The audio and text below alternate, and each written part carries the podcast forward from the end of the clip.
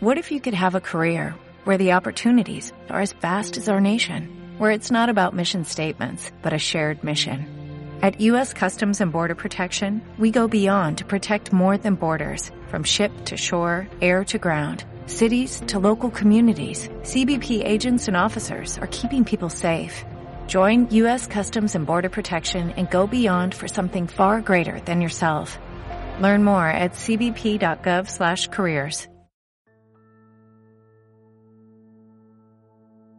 Hola estoico, hola estoica, soy Pepe García y estás escuchando el podcast del estoico, el podcast de estoicismo en español en el que hablo de estoicismo, entrevisto a gente inspiradora y explico ejercicios que puedes poner en práctica para vivir una vida que merezca la pena ser vivida.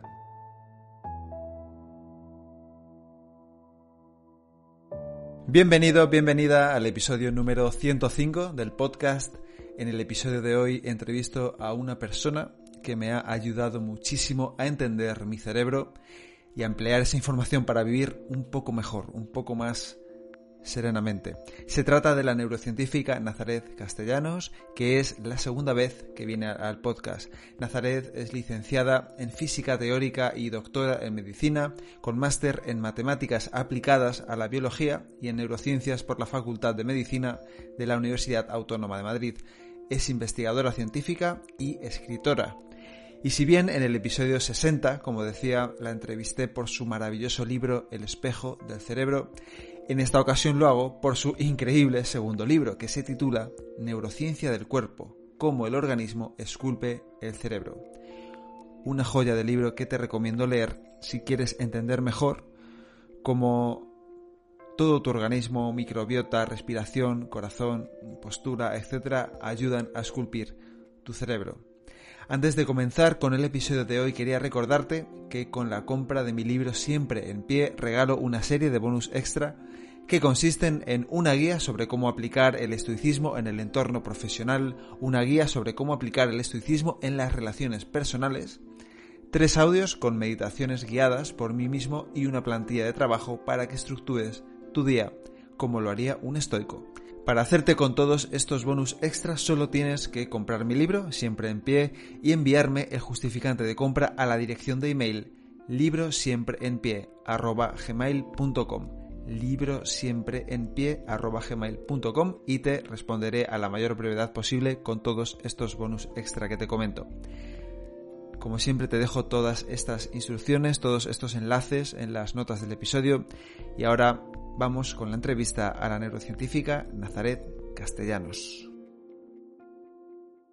Bueno, Nazaret, bienvenida al podcast. Muchas gracias por estar aquí de nuevo. Eres la segunda invitada que repite. es verdad. Sí. Así que, bueno, también gracias por escribir el libro, Neurociencia del Cuerpo, que ya has visto que lo tengo muy trabajado. Lo tienes machacado, sí. Lo tengo muy trabajado. Em, y me ha ayudado un montón a entender eh, no solo el cerebro, sino también lo importante que es el cuerpo, la respiración, el corazón, que ahora hablaremos de todo eso. Y, te quiero dar las gracias por haberlo escrito también. Bueno, un placer. Muy bonito. Em, si nos puedes contar por qué se llama neurociencia del cuerpo, porque yo siempre he pensado que la neurociencia tiene que ver solo con el cerebro, y, cómo el organismo esculpe el cerebro. ¿Por qué?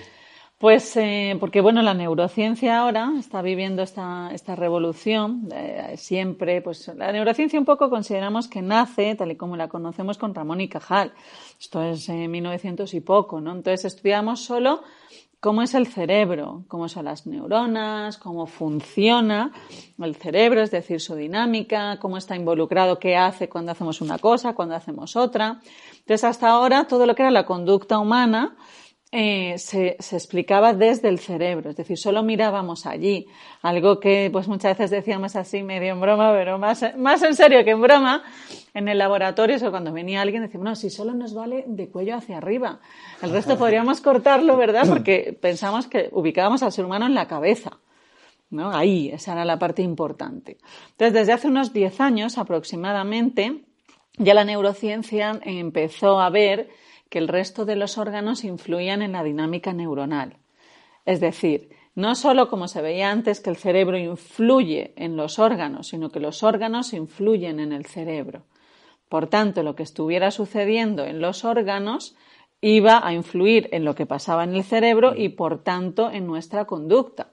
¿No? Entonces, bueno, se llama como el organismo esculpe al, cerebro porque es como un, guiño a Ramón y Cajal, ¿no? que él decía que todos podemos ser escultores de nuestro cerebro si nos lo proponemos. Y yo lo que creo, ¿no? la nueva visión de la neurociencia, es que todos podemos ser escultores de nuestro cuerpo si nos lo proponemos. Yo creo que ahora extendemos un poquito más lo que hizo Cajal y ya pues pasamos al, cuerpo entero y no solo al cerebro. Qué bueno. Eso, lo que has dicho de arriba abajo y de abajo arriba es esto que dice, yo leo mucho a Andrew Haberman, eh, y él siempre habla de eh, top down y bottom sí, up. Sí, exactamente, exactamente, exactamente. ¿Y eso cómo, es? Exactamente. Entonces él, por ejemplo, que, que, lo representa porque además él está allí, ¿no? En San Francisco, en Stanford, ¿no? En Stanford. Me parece que sí. Y allí, pues claro, son eso. Bueno, pues antes se consideraba, ¿no? Pues las cosas que van de abajo hacia arriba. El cuerpo tiene carreteras, ¿no? Las vías eh, nerviosas y la electricidad se transmite por carreteras en el cuerpo, no, no va por donde quiere. Entonces, hay tres veces más carreteras de abajo hacia arriba que de arriba hacia abajo. Entonces, la influencia en lo que sucede desde abajo, no solo en el cuerpo, sino en el cerebro, pues el cerebro está el tronco, están las zonas eh, profundas del cerebro y luego está la corteza. Entonces ahí también se habla de lo que va desde abajo hacia arriba. ¿Por qué? Porque las partes de abajo del cerebro tratan información que es no consciente. Entonces, de lo que es no consciente, ¿cómo influye a lo que es consciente? ¿No? Entonces, eso bottom-up, ¿no? Eso es el modelo.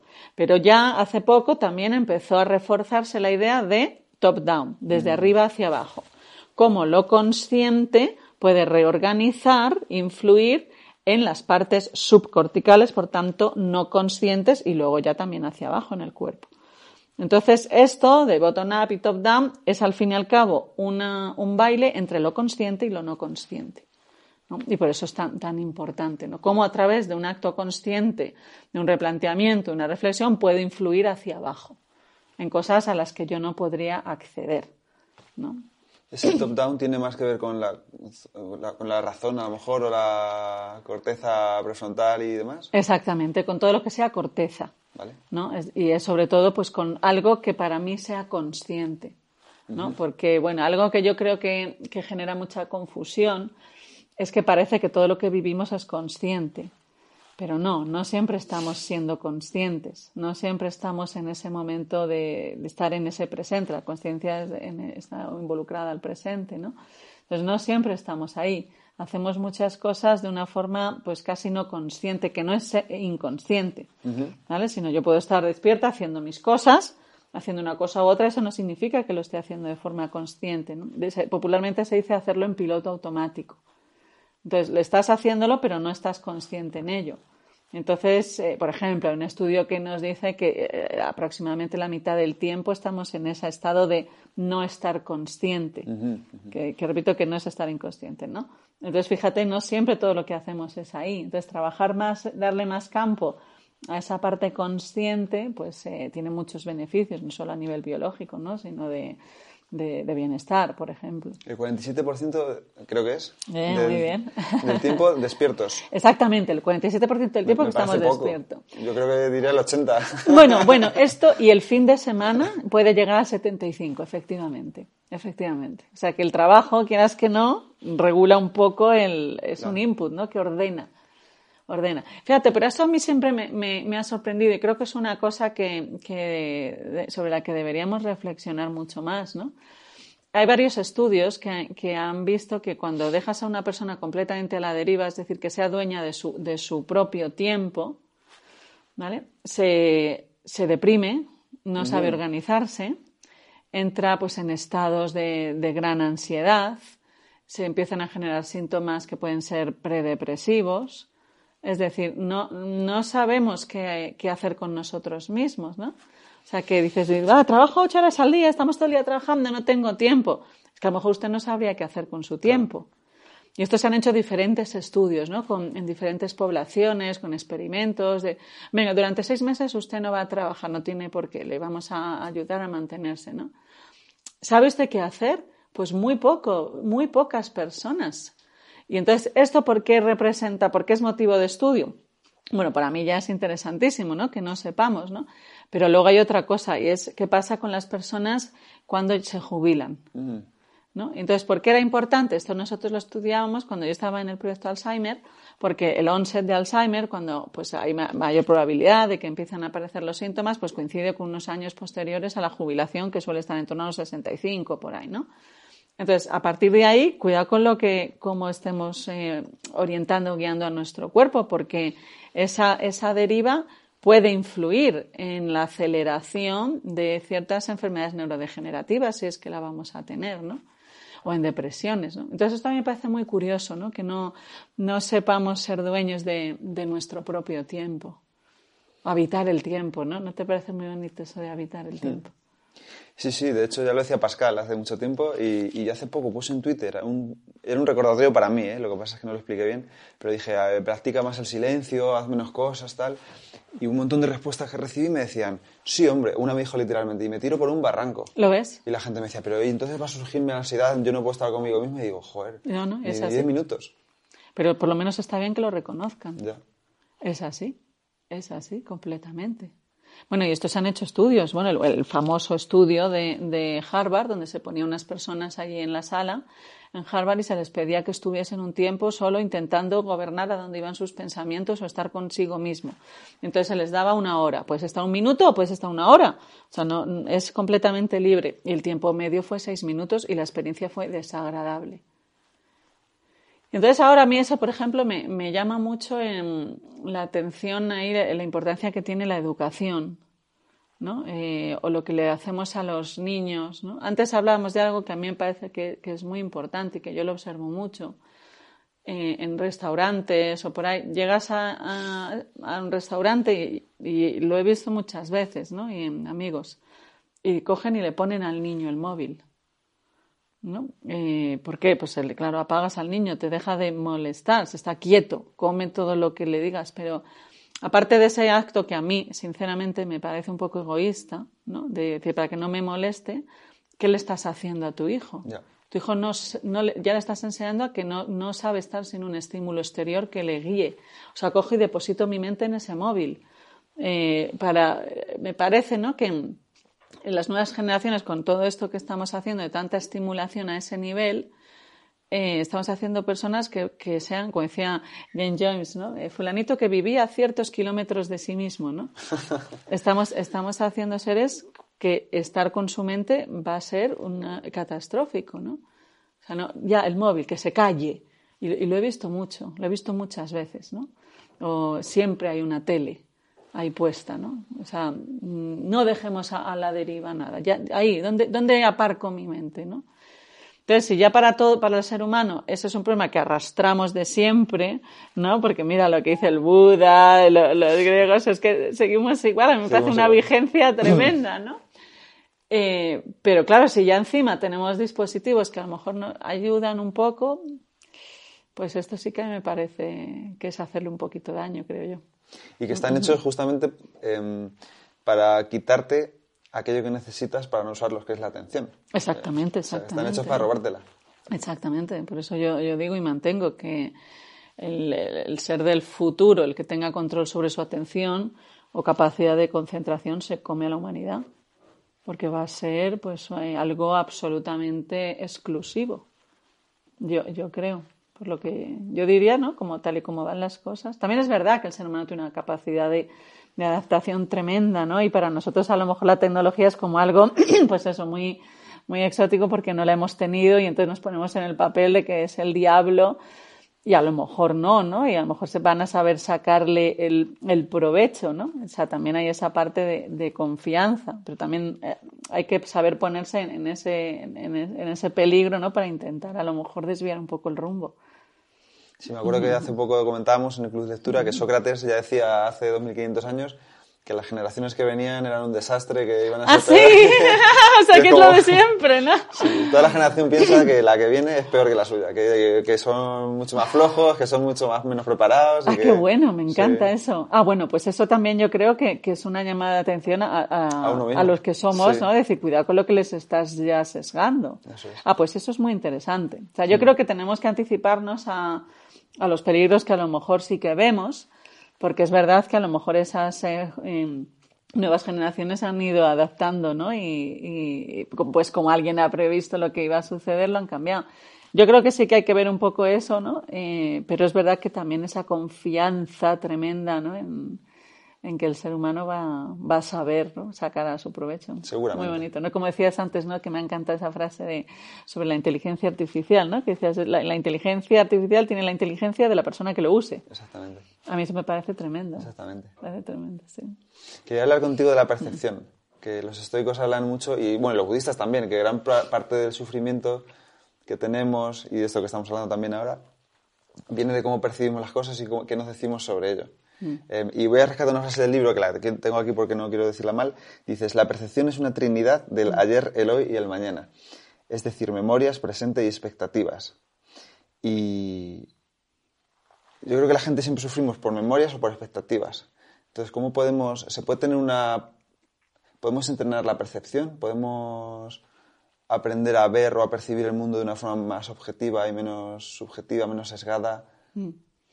Pues bueno, lo que dicen los estudios es que sufrimos más casi por la expectativa que por la memoria. En lo cual eso pues a lo mejor nos podría hacer pensar que los hechos nunca fueron tan, en general, tan malos como nos pensábamos, ¿no?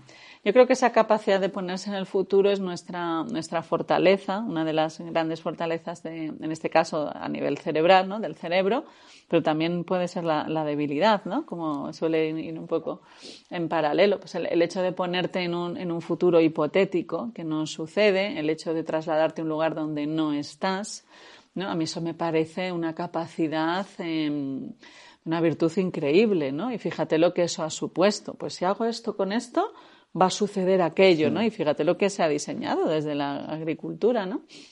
Pero también puede anticiparse, ¿no? Ante situaciones y pues con esas, en esa anticipación nos proyectamos también emocionalmente, ¿no? Entonces pues ahí vienen la, las preocupaciones que no son ocupaciones que, que repito que me parece una, una, una fortaleza tremenda.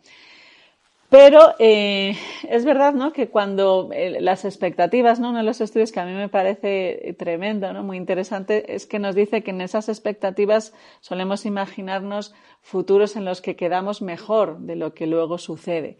¿no? O sea, que se trabaja también con esa, como con esa decepción de, de uno mismo. ¿no? Eh, y yo creo, bueno, que o sea, el hecho de volver a de restarle esa importancia a ese, a ese futuro hipotético. Pero fíjate que una de las teorías principales de la neurociencia es que el cerebro siempre se basa en, en o sea, su actividad siempre está guiada por intentar predecir lo que va a suceder. ¿No? Y esto es muy importante porque el cerebro pensamos que todo lo hace de forma instantánea. Pero el cerebro pues tiene que ir preparando la actuación que, que va a suceder. Todo se, se prepara antes, ¿no? Se, incluso se han medido esos potenciales preparatorios. Para preparar lo que voy a hacer he tenido que estimar una probabilidad de lo que va a suceder, que uh -huh. todavía no sé lo que es porque no ha sucedido, ¿no? Entonces, elige entre todas las opciones el que sea más probable. Por tanto, cuando nosotros estamos percibiendo algo, sea lo que sea, mi cerebro ya está anticipándose a lo que tú vayas a poder hacer a lo que representa este contexto, es decir, tira de memoria para saber que estás hablando con esto, no puedes hablar en este lenguaje, tienes que hablar en otro lenguaje, no te puedes poner a bailar, no te puedes poner a dormir en el sofá, todo eso porque, porque pues vale, tiene un contexto y una memoria de para intentar adaptarse a lo que, a lo que es coherente a, estas situaciones, pero siempre intentando predecir lo que pueda ir sucediendo. O sea, entonces siempre vamos con un paso delante, como caminar, con un pie delante y otro detrás. Entonces el presente, a mí eso del presente absoluto yo creo que no existiría. Porque, por ejemplo, la observación al momento presente es un momento de percepción del momento presente. Entonces mi atención, mi conciencia está en este momento presente, pero está apoyándose en el pasado intentando eh, predecir el futuro. O sea, que, que, siempre vivimos ahí en esa, en esa complejidad, que es, que es la que me parece que es interesante. Olvidar completamente el pasado para mí no, no, sería posible desde un punto de vista de la percepción y olvidar que va a haber un futuro tampoco.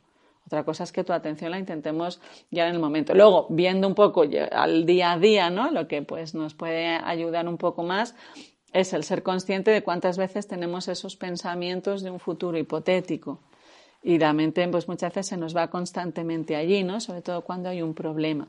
Entonces, eso sí que se ha visto, ¿no? Que, por ejemplo, intentar eh, inhibir ese pensamiento recurrente que yo tengo lo fija.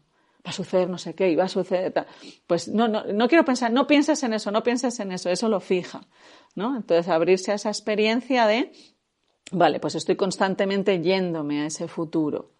Entonces, eh, observar ese acto, de, esa pretensión de ir constantemente al futuro, relaja esa, esa obsesión. Luego intentar, pues obviamente, ser consciente de ello y relajarlo, ¿no?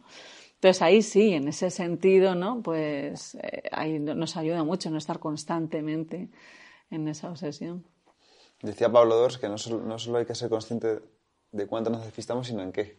Ah, claro, claro, claro. Completamente, que da muchísima información. Claro, claro. Que te da una Bueno, pero mira, fíjate, a mí una cosa que a mí me ayudó mucho, ¿no? Pues ya sabes que yo utilizo la neurociencia para intentar conocerme a mí, ¿no? El hecho de observar eh, el contenido de los pensamientos, el contenido de las palabras que surgen, pues te das cuenta que bueno, que es lo que dice la, literatura, pero que uno en, en sí mismo lo puede ver o en mí sucedía, que gran parte de ese contenido de pensamientos o de palabras, de, oraciones que, surgen, de, diálogos que surgen, gran parte del contenido es, inútil.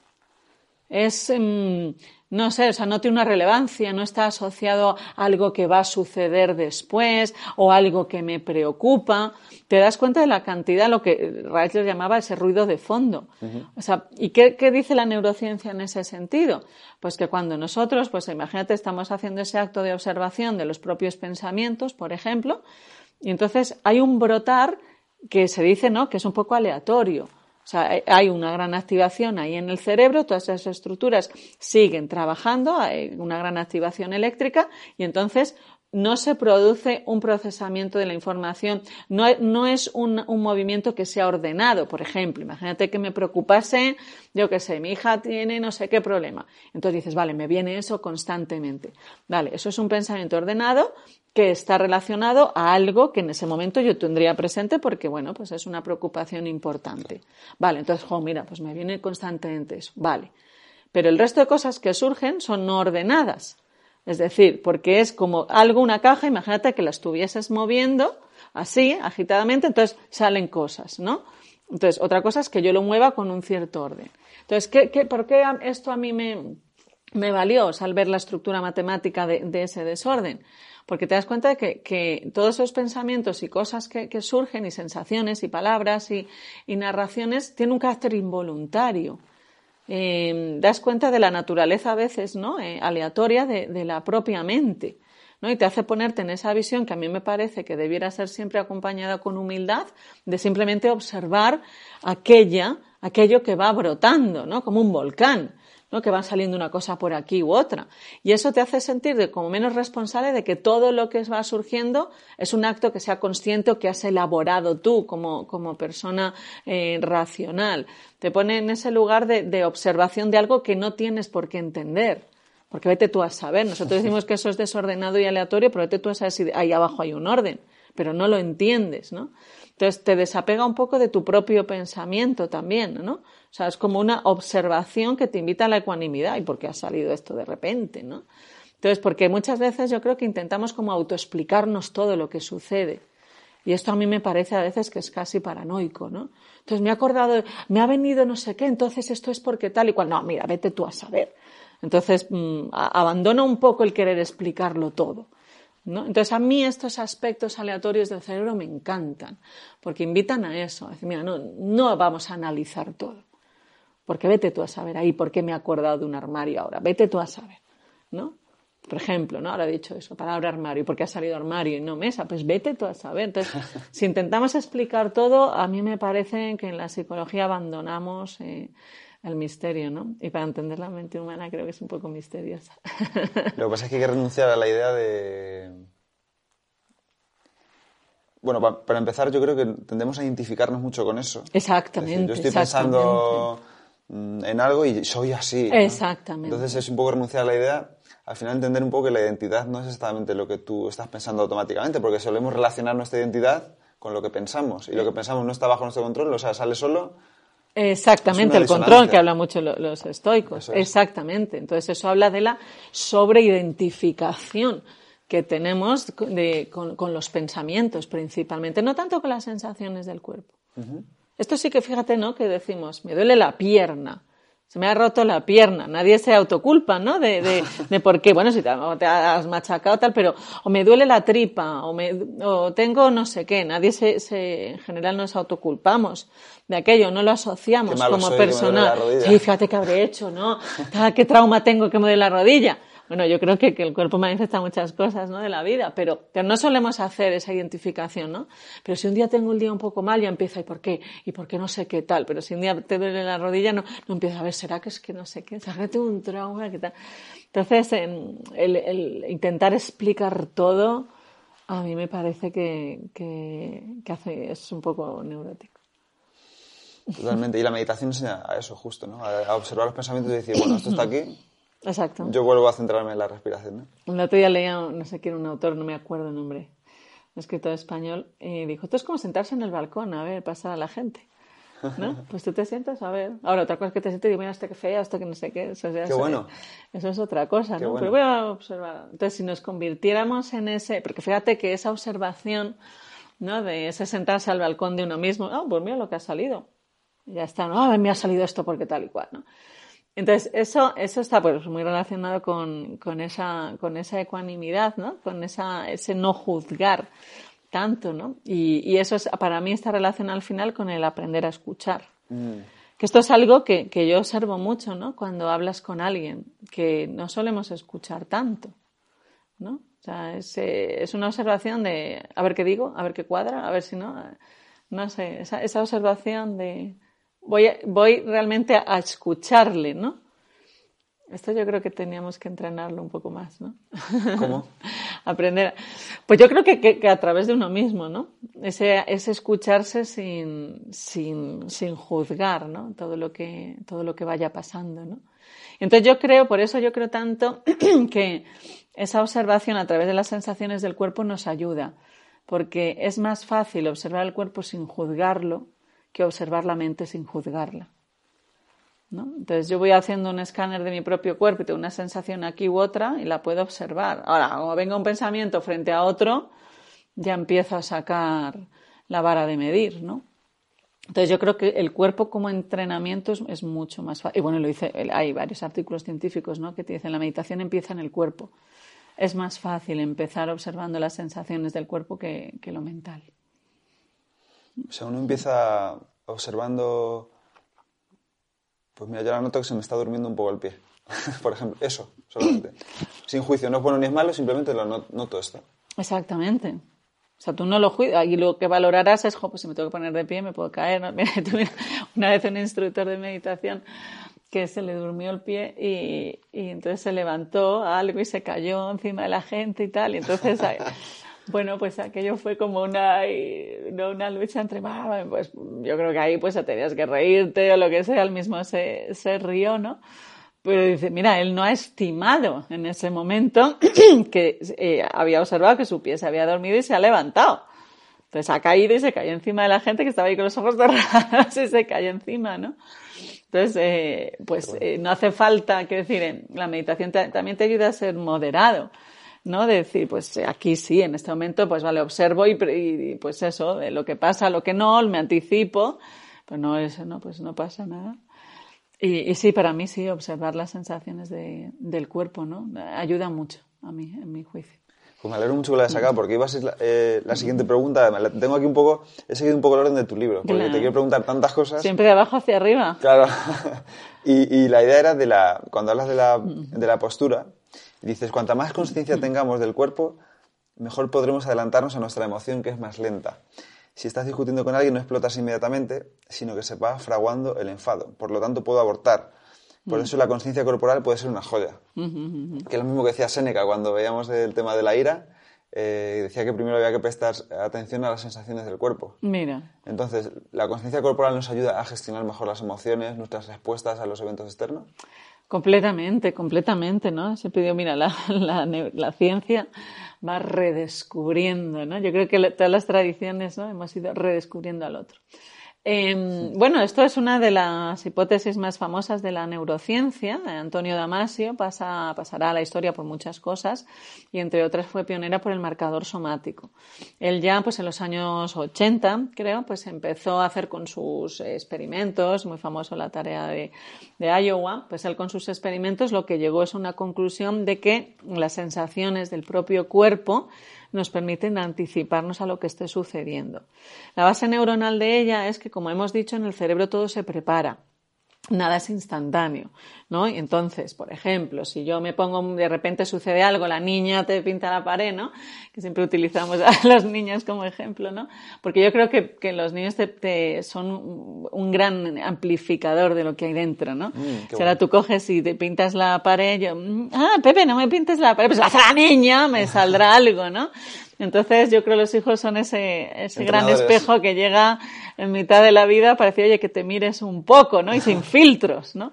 Entonces, bueno, imagínate, pues eso, pasa, pasa eso, y entonces, ¡wow! Eso que parece instantáneo, que a lo mejor llega, ¡ah! No pintes la pared, ¿no? Que podríamos reaccionar todos así. Aunque nos parezca instantáneo porque ha sido muy rápido, eso se ha preparado. ¿no? Y, y, lo mismo pues con cualquier otra cosa. Entonces, si yo tengo conciencia de mi cuerpo, o sea, en esa preparación de, cualquier reacción, el cuerpo primero nota lo que se está preparando. Cuando ya se ha hecho consciente, ha pasado un tiempo. Cuando yo ejecuto esa, esa reacción, antes lo ha tenido que preparar. En ese tiempo que tarda en prepararlo, si yo no tengo, no tengo forma de acceder a lo que se está preparando de forma no consciente. La única forma que yo tengo de acceder a lo que se está preparando de forma que es no consciente es a través del cuerpo. Es el único chivato que me permite decir lo que está sucediendo, lo que se está preparando. Si yo tengo conciencia, puedo ya reconocer en mi cuerpo algo que se va a preparar. A lo mejor ese grito es demasiado rápido, pero lo que sea, cualquier eh, emoción más compleja. Entonces, ¿qué es lo que dice Damasio? Pues tener conciencia corporal nos ayuda a tomar mejores decisiones. ¿no? Yo digo, no porque el cuerpo te diga dónde tienes que ir, sino porque te dice dónde estás. Oye, que se está preparando esto. Ahora, esto se le comunica a la parte consciente, elige tú o no. Entonces, lo que demuestra la Universidad de Berlín es que durante ese tiempo en el que se está preparando, tenemos un tiempo para abortarlo. Pero ¿cómo voy a abortar algo yo que no sé que se está preparando? Yo lo puedo abortar si sé que eso se está preparando, ¿no? Si no, yo no puedo hacer nada, será una caja negra para mí. Entonces, hasta ahora el cuerpo para nosotros es eso, una caja negra. De repente sale algo. Pero bueno, entonces yo no puedo saber lo que se está preparando ahí dentro. Pues sí, lo podemos saber a través del cuerpo. Entonces, no es que de repente yo diga, ah, pues hay, no total, entonces no. Es que el propio cuerpo reconozca sus propias sensaciones. Y entonces ya, pues sabes que si quieres hacer una cosa u otra, él lo aborte. Entonces Berlín estimó que tenemos, pues eso, hasta 250 milisegundos antes de que salga la reacción. Imagínate, lo comparaban ellos a un avión. ¿no? Los potenciales preparatorios van ascendiendo. Esto es actividad eléctrica, ¿vale? Que se mide. Entonces va ascendiendo. Esto es como el avión, ¿no? El avión acelera. Sabes que cuando un avión alcanza una cierta velocidad tiene que despegar, no puede frenar. ¿Vale? Pues entonces, puede frenar hasta que alcance una cierta velocidad. Entonces, pasa algo, frena. Ahora, si ya ha cogido los 300 y pico kilómetros, tiene que salir. Pues entonces ellos estimaron el momento en el cual ya no puedes abortarlo. Y es cuando ha alcanzado una pendiente donde te quedan 250 milisegundos para que se ejecute, para que el avión despegue. Imagínate, ¿vale? Entonces acelera, acelera, acelera y dice, a partir de aquí ya le quedan 250 milisegundos para despegar. A partir de aquí ya no puedes abortarlo. Pero tienes todo este tiempo. ¿no? Y esto es lo que ellos midieron. Cómo personas podían lograr abortar algo que no había sido consciente. Es que fíjate, esto lo hace Heinz, que es un investigador, un catedrático de Berlín, que es uno de los mayores, eh, más eh, prestigiosos, más reconocido científico, en la toma de decisiones consciente y no consciente. Entonces, ¿cómo se toman las decisiones? Que una decisión es también eh, que actúe, que pegue un grito o que no, no es solo decido esto o lo otro, ¿no? Entonces, ellos, pues eso, estima y dice, bueno, si usted sabe entrenar bien y reconoce que esto se está acelerando, pues lo puedes abortar aquí. Entonces, esto, por ejemplo, hay muchas veces que lo vemos en uno mismo cuando vas a ejecutar un movimiento y te das cuenta de que no, que, que, el cuerpo lo, lo, hace, ¿no? Y tú ya habías decidido que no. ¿no? Entonces, y, entonces das media vuelta, ¿no? Pues no lo has podido abortar. Tú ya habías conscientemente incluso decidido antes que no ibas hacia allá y el cuerpo lo ha hecho, ¿no? Esto es un ejemplo que todos podemos ver. Y eso lo mismo con las emociones. Luego, cuando las emociones son muy complejas, por ejemplo, si estás discutiendo con alguien y tal, ahí tienes mucho tiempo. O sea, no es como la niña que, que te pinta la pared esos son segundos. Aquí tienes mucho tiempo, estás discutiendo con alguien y tal, ¿Cómo, estoy reaccionando? ¿Qué me estoy poniendo? En cualquier situación. Estoy eh, poniéndome eufórica, estoy, me estoy convenciendo, estoy más relajada. En decir, que, que, que es como volver a, esa autoobservación de uno. ¿No? Es como eh, qué personaje está saliendo en, en mí, se está instaurando. Porque esto es otro tema que me parece fascinante, el cerebro del actor, ¿no? Eh, al principio no pensé, bueno, bueno, me parece curioso estudiarlo, pero cuando luego empecé a estudiarlo, me parece que, nos hace, eh, nos enseña cosas muy importantes, ¿no? Y es eso, como el contexto y el propio cuerpo te ayudan a instaurar en ti un personaje. Qué bueno. Entonces, yo también, yo soy muchos personajes a lo largo del día. Entonces, si el contexto me, incita a ser un personaje mm, ultracientifista y no sé qué, y esto, pues esto me va a hacer poner ese personaje en mí si de repente estás en un contexto no sé qué, tal, como a mí me pasa, como me muevo entre los mundos de la filosofía, espiritualidad, ciencia, ¿no? A veces veo como que me, que me influye a que me saque más una parte de uno de otro, ¿no? Y entonces, pues claro, eso hace que mi, mi, cerebro busque unas cosas frente a otras. O sea, no, no soy siempre la misma, ¿no? que esto a mí me encanta, ¿no? No, no hay naza, hay nazas. Y todos somos muchas cosas en, en uno, ¿no? Según te, te, lleve. Entonces eso lo ves en tu propio cuerpo también, ¿no? Entonces, para mí hago mucho eso de, eh, como, de vez en cuando te vas ahí un poco, ¿no? De la conversación y ¿qué, qué, qué me, está, qué me está saliendo, ¿no? ¿Qué naza está saliendo ahora, no? Eso requiere una atención casi constante en uno mismo. Bueno, claro, es que... Si estás a la conversación, a lo mejor no estás a lo que está saliendo. Bueno, yo creo que es, es un... Mira, hay una un, un, Candel, ¿no? que fue Nobel de, de, Medicina, uno de los grandes, grandes padres de la medicina moderna, ¿no? que decía, es un constante saltar entre islas. Y yo creo que es, es eso, tenemos que, que, estar constante, pues sí, voy y vuelvo a mí, y, si, vengo a mí y estoy percibiendo porque podemos, eh, podemos hacerlo, tenemos esa, esa capacidad, ¿no? Pues si te metes mucho en, ese personaje te estás olvidando de ti y a lo mejor no puedes ya corregir muchos, muchos rumbos.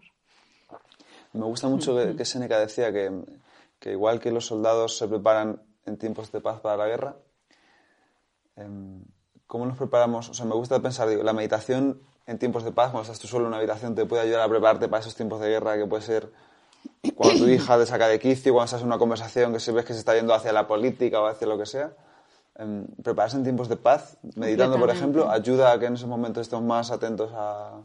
Muy buena.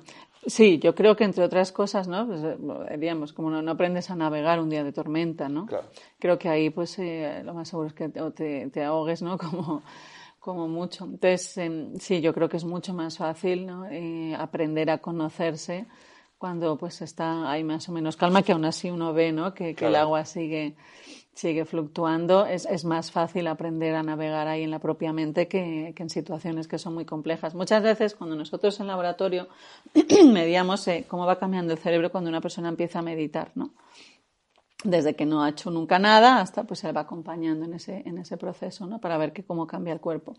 Y muchas personas que empiezan a meditar empiezan pues porque en ese momento tienen una situación que, le, que es difícil y que le, o que les está costando ¿no? poder mantener ahí pues a lo mejor cierta, cierta paz. ¿no? Entonces, eso tiene, por, por, una parte, pues esa desventaja de que tiene esa dificultad de ponerte a conocer tu mente en un momento en que la mente está más, más, un poco más turbulenta, pero también tiene una increíble ventaja y es que te, te hace estar más motivado, ¿no? Porque lo necesito.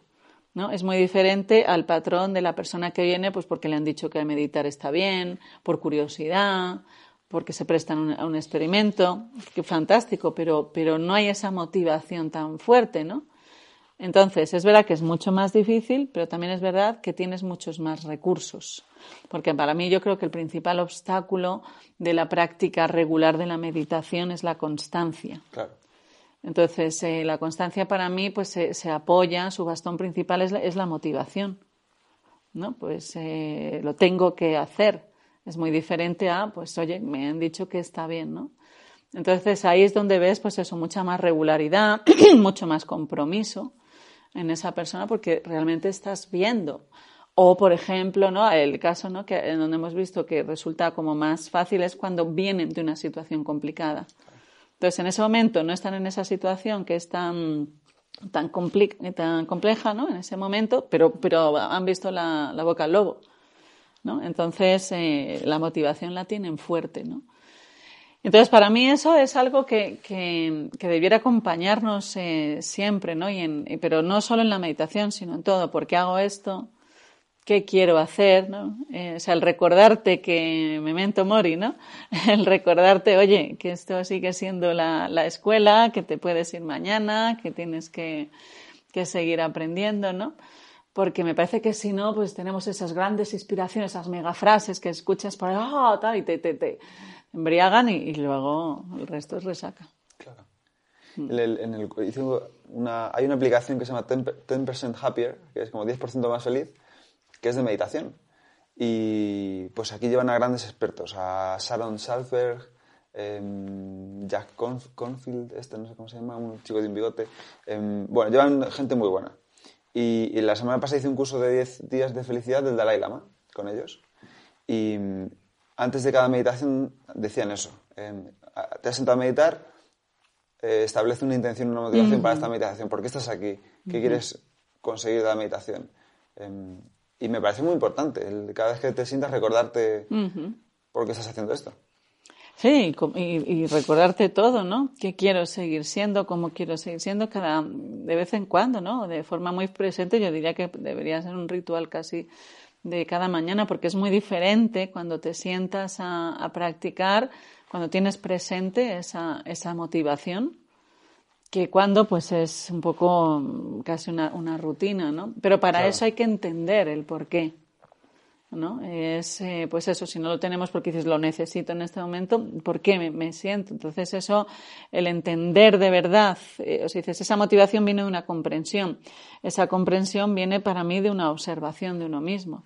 Pues porque mira, porque la atención es muy difícil de manejar, porque la atención pues va a determinar mucho todas tus las actuaciones. Eh, decía William James, ¿no? que la realidad es aquello a lo que yo presto atención porque te ayuda a ser mejor, ¿no? Algo que, que yo creo que, que, muchas veces no nos planteamos. Algo, mira, hay un estudio que, que, a mí me gusta mucho que hacen una encuesta a jóvenes, ¿no? Donde la única pregunta es eh, ¿cómo quieres, eh, qué quieres ser dentro de 10 años, ¿no?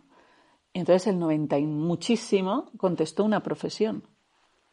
Y solo pues un porcentaje dijo alegre, estar en calma.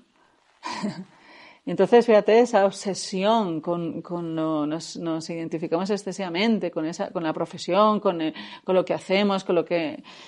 Y, entonces, pero también viene mucho de nuestra educación, ¿no? Yo siempre digo que yo soy un ejemplo de las bondades y de las pobrezas del sistema educativo, ¿no? yo he estudiado todo lo que he querido, eh, me han mandado a cursos donde yo no tengo que pagar nada, a Estados Unidos me han pagado formación, yo he tenido becas, todas las del mundo, he ido, eh, he estudiado mucho, mucho todo lo que he querido, yo me han me han dejado estudiarlo, ¿no? Y entonces sale acumular muchos títulos, yo sé hacer cosas muy raras, ¿no? Y entonces yo sé, pero yo sé resolver una ecuación muy compleja. Pero en 26 años de formación que yo he tenido, a mí nunca nadie me ha enseñado nada de qué hacer con mis emociones, de qué pasa cuando me enfado, de qué, cómo funciona cuando estoy cuando tengo ansiedad, eh, nadie se le ha ocurrido preguntarme cómo te gustaría ser, pero yo eh, me han preguntado cinco mil veces cómo va a ser tu línea científica en los próximos cinco años. Te lo preguntan cuando pides una, un contrato, ¿no? De investigación. Pues voy a conseguir esto, luego quiero ser la directora de no sé qué, luego quiero otra. O sea, eh, la, la trayectoria profesional estaba muy, era muy evidente y me han enseñado a dirigirla. Pues bueno, tienes que ser doctora y después no sé qué, tal pero mm, quiero usted ser mejor. Eso nunca nadie me ha preguntado si yo quería ser mejor. Ni siquiera era una pregunta que me han, que me han, hecho, que me han hecho, sobre la que me hayan hecho pensar, ¿no?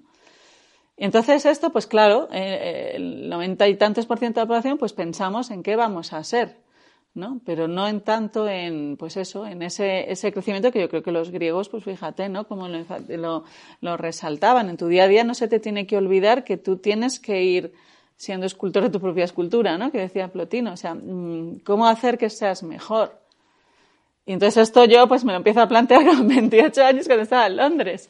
Pero por aquel entonces yo ya sabía manejar una máquina que está basada en superconductividad cuántica. Y entonces dije, oye, pues no sé yo si esto ¿En qué momento fue eso? ¿En qué momento? Yo estaba trabajando en Londres, en el King College. ¿O fue gradual? Bueno, yo creo que fue eso, como la, la, gota que colma el vaso. Yo había estado en el Max Planck en Alemania con uno de los eh, neurocientíficos más importantes de, del mundo, que es Wolf Singer. Eh, era como, ah, voy a trabajar con Singer, ¿no? Era como tal.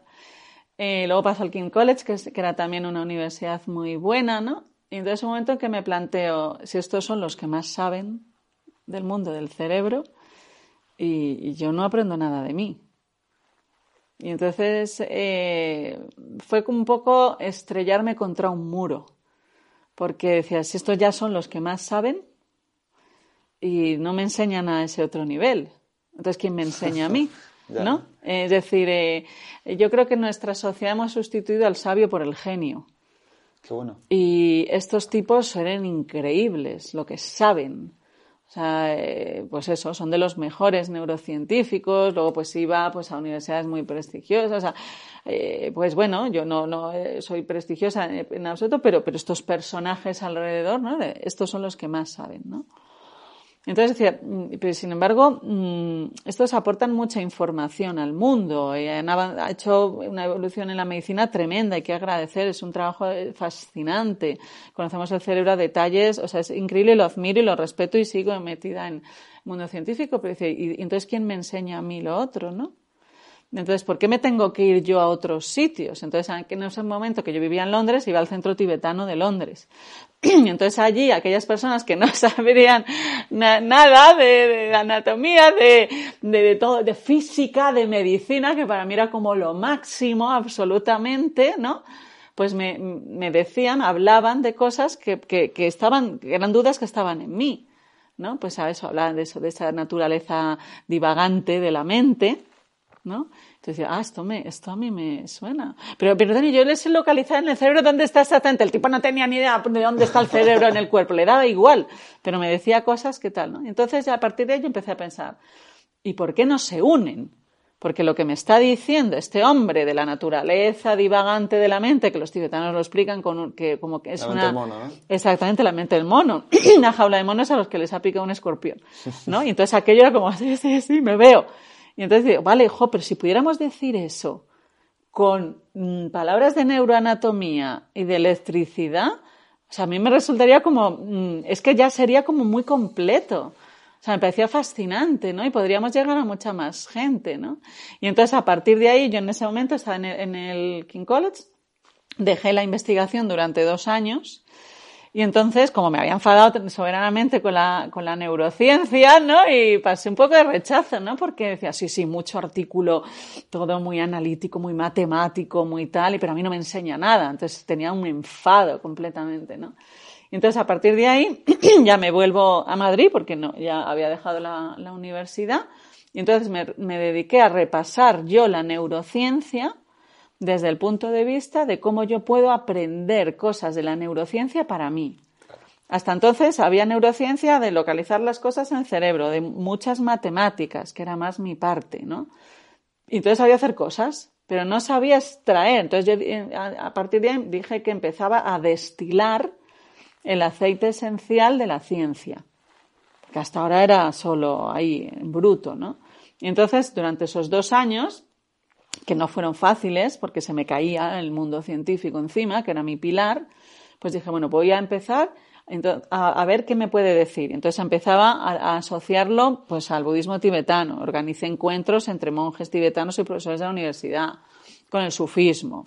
Mi familia es muy docta en la, en la filosofía griega, entonces lo tenía en casa y hablaba con ellos. Pues eso, diferentes formas del budismo, la medicina eh, judía, que me parece que es muy interesante, la visión que da eh, de, la anatomía. Entonces fui como un poco mezclándolo para intentar, porque a mí lo que me enfadaba es que el, mundo científico, que era en el que yo creía y que me parece que tiene un peso enorme, no me enseñe cosas a mí. ¿no? O sea, no, no hable del ser humano. Y esto de verdad que me cabreaba, ¿no? o sea, ahora lo cuento desde otra perspectiva, pero en aquel momento cuando yo hablaba con el que era mi jefe, no, hombre, no, pero vuelve al laboratorio, no, no vale para nada, o sea, tenía un cabreo soberano. Y entonces, a partir de ahí, luego, a los dos años, ya es cuando ya estoy en Madrid, conozco a Gustavo de, de Niracara, que tú le has entrevistado hace poquito, y entonces ellos, eh, Gustavo tenía un centro de meditación, yo venía con mi bagaje científico, y dijimos, vamos a proponerle a la, a la Universidad Complutense que nos deje investigar la neurociencia de la meditación como forma de unir la neurociencia, me parece maravillosa, con el conocimiento del ser humano desde diferentes perspectivas, como el autoconocimiento, cómo extraer esa información que nos haga mejor persona. entonces ahí fundamos el laboratorio, empezamos ya pues, a hacer los experimentos, ta, ta, ta, ta, ta. Entonces luego de todo aquello que yo aprendía de la neurociencia para, para mí, o sea, era una revisión absoluta de los textos de la neurociencia para ver qué puedo aprender yo para mí, ¿no? Pues a partir de ahí, como lo contaba y tal, pues empezó a interesar y luego ya creé los cursos de, de neurociencia, donde es eso, la neurociencia, tal y como dice, porque yo creo que es súper importante ser muy riguroso, que yo luego veo de todo y a mí esto me, no me gusta, ¿no? Vale, esto es, esto es lo que dicen los artículos científicos y lo, y lo, lo, interpretamos a cómo sacar ese beneficio de, de nosotros, pero que esté apoyado ahí, ¿no? Entonces ese ha sido un poco mi recorrido y entonces ahora ya sí que me encuentro bien, otra vez en la neurociencia. He vuelto al mismo sitio pero de diferente forma, ¿no? O sea, que fíjate que lo único que ha cambiado, sigo haciendo matemáticas todo el día, pero lo único que ha cambiado es la visión. Que fíjate qué diferente. O sea, no hago nada nuevo a lo que hacía hace 20 años pero lo hago con otra, con otra mirada, ¿no? Y entonces ahora ya me encuentro más cómoda, claro. Me gusta mucho, Alex Rovira, él dice, aunque no, bueno, él dice, pero no sé quién lo decía, no sé si era Proust o decía, aunque nada cambie, si yo cambio, todo cambia. O sea, cambiar la, la mirada es, es, mucho. Y empezaste por la meditación. Sí. ¿Por qué? ¿Por qué por la meditación? ¿Y por qué bueno, queríamos ver pues esa qué pasa en el cuerpo eh, de las personas cuando se observan a sí mismas. Es decir, poder ver desde la, desde la ciencia, o poder darle ese, ese contexto científico al hábito de estar tiempo con uno. ¿no? Entonces, eh, bueno, como ya lo han dicho todas las tradiciones, porque no es solo budista, como tú bien sabes, ¿no? pero que lo diga también ese contexto, el lenguaje que es más contemporáneo, más actual, que es el científico, yo creo que pues tenía también más, más peso actual en este momento. O sea, un, poco, al final tú sabías cómo funcionaba el cerebro, sabías un montón de cosas, pero no sabías utilizar esa información para estar más feliz o ser más en el día a día, que es como... Exactamente. O sea, sé cómo funciona una máquina perfectamente, pero no sé utilizarla para casi nada. Exactamente, exactamente, exactamente. Mira, hay un, hay un chiste que contábamos siempre los matemáticos y que en, mi crisis este enfado con la ciencia se lo contaba a los profesores muchas veces, ¿no? Era, es un hombre que va en un globo, entonces se pierde, ¿no? Entonces ve a alguien que va caminando por debajo y dice, eh, perdóneme, ¿puede usted decir dónde, dónde estoy? Y le dice, está usted en un globo. Dice, ah, ¿qué es usted científico? Ah, sí, ¿cómo lo sabe? Dice, porque me ha dado la respuesta exacta, pero que no me vale para nada. Pues también parecía aquello, ¿no? O sea, somos muy precisos. Yo te calculo cosas al milímetro, al milisegundo, pero no me vale para nada. Entonces, esa parte había que cambiarla. Está usted en un globo y además está usted en el pueblo tal y cual y tiene que ir para allá. Eso hubiera estado mejor. Yo lo hubiera agradecido. Y me gusta mucho que siempre dices lo de que la ciencia no es la única fuente de conocimiento pero hoy en día parece que sí. todo el mundo dice, no, pero es que la ciencia no dice eso. Digo, pero a lo mejor no lo dice ahora, o a lo mejor no lo dice... Exactamente. Se dice que la ciencia va avanzando de funeral en funeral, ¿no? O sea, cuando pues hay un paradigma que se cae, nace el otro, mm. ¿no? Y, y, yo creo que eso es muy importante tenerlo también presente, ¿no? Que la ciencia es una disciplina que es muy joven. Eh, pues fíjate la, la, neurociencia, ¿no? Como nace, como la conocemos con, con Cajal, ¿no? Estamos hablando de 100, 100 años, ciento poco y bueno, independientemente, aunque sea milenaria, ¿no? En otro sentido, yo creo que la unificación de pensamientos eh, siempre me ha parecido un poco peligrosa. Yo creo que tiene que haber un concilio entre, entre saberes. La ciencia para mí es una herramienta, como digo, que es eh, eh, quizá de las formas de conocimiento más sólidas que, que, hay, yo creo, esta es solo mi opinión. Y creo que su, su fortaleza se basa también en, en, que pues solo habla de lo que puede medir, de lo que puede observar. Y esto, fíjate, es una fortaleza enorme, pero claro, esa la mantiene muy pegada a, los, a la tierra, al suelo. Entonces la, la, ciencia no puede volar, mm. porque está ahí pegada. ¿Quién vuela? Pues vuela la poesía, vuela la filosofía, vuela la contemplación. Entonces eh, yo creo que, que, se tiene que agarrar también en, en ellas y, y, ellas en la ciencia. Claro pero como forma de que todos eh, vayan un poco juntos, pero no que todos hagan lo mismo, ni que digan lo mismo, ¿no? Entonces ahora pues sí, hay un poco una asociación de que hasta que no esté el sello de científicamente probado no vale. Es verdad que yo reconozco que a mí me da mucha, como mucho peso cuando veo que hay un artículo detrás. Esto también yo lo, yo lo reconozco, ¿no? Cuando dice, pues tal y tal cual, no sé qué. Ah, pues hay un artículo que muestra que respiro un poco más tranquila. Esto yo lo reconozco, ¿no? Porque, bueno, yo creo que tiene muchas, muchas, muchas debilidades el método científico, pero también tiene muchas fortalezas, y es verdad, ¿no? Yo, por ejemplo, cuando empezamos a analizar los primeros cerebros de los meditadores, ¿no? Y veías esos cambios, era un gozo tremendo, ¿no? Dices, jo, mira, cambia el cerebro. ¿No? Entonces yo creo que esa parte, pues a lo mejor en este momento de la historia estamos muy ahí, en que lo ves, en que lo mides, ¿no? Y a mí me produce una satisfacción inmensa pero nunca, nunca, nunca, pues olvidar que, que, hay otras formas de conocimiento que me aportan igual o más, ¿no? Y luego, pues por ejemplo, lo que yo veo, lo que a mí me vale ahora como, como científica es utilizar esas formas de, bueno, utilizar está mal dicho, es aprender de esas formas de conocimiento, no solo por el interés, sino porque te puedan inspirar. Por ejemplo, nosotros que estudiamos la influencia del organismo sobre el cerebro, la primera vez que se publica la neuroanatomía de la respiración, es decir, cómo la respiración influye sobre el cerebro, es en el año 2017 en mm. Science. Fíjate, hace dos días. hace dos días. La influencia de la respiración la conocemos siglos y siglos y podríamos hablar de miles de años. Pero científicamente no se había medido. Entonces hay otra cosa que muchas veces el científico yo creo que confunde, en este caso es más el, el científico, que aquello que no, no hay un estudio no vale. No, la ausencia de prueba no es la prueba de la ausencia. Entonces, ¿por qué nadie ha medido la influencia de la respiración hasta ahora? Pues como pensábamos que no tenía influencia, nadie lo ha medido. O no, el método tal no, no está medido científicamente. Hacer un experimento científico cuesta mucho dinero. Te lo tienen que autorizar. ¿Vale? Y, y, luego pues necesitas gente que sepa hacer los experimentos. Claro. Todo eso es mucho dinero. Entonces, a lo mejor el yoga se ha empezado a estudiar hace poco la influencia que tiene sobre el cerebro el yoga, cuando alguien ha conseguido dinero, pero a lo mejor un centro de yoga no tiene 200.000 euros ni todo su interés, ni le van a permitir hacer ese estudio. Entonces hay que tener mucho cuidado con aquello que tiene prueba científica y no. El hecho de que no haya prueba científica no significa nada. Otra cosa es que la hayan hecho y salga que no. Eso ya es otra, es otra cosa que podríamos hablar, ¿no? Entonces, esto de la respiración, pues cuando nosotros empezamos a proponer hace 12 años, pues eh, que había que medir la influencia de la respiración sobre el cerebro, la influencia del corazón sobre el cerebro, el intestino sobre el cerebro era una locura. Y pues nosotros en su momento, ¿no? Hace 12 años, que no es, no es tanto, oímos, sois unos hippies, anti, eh, pseudocientíficos, re recibimos cartas de, de asociaciones asociadas al, al, al, ministerio y de dentro de la facultad, eh, donde se les pedía que la universidad se justificase de por qué se estudiaba la meditación dentro de la universidad, porque eso era pseudociencia. Esto yo lo he vivido, ¿eh? En mí. O sea, nosotros hemos tenido que abrir puertas que no te puedes imaginar. Estábamos con, con tres frentes.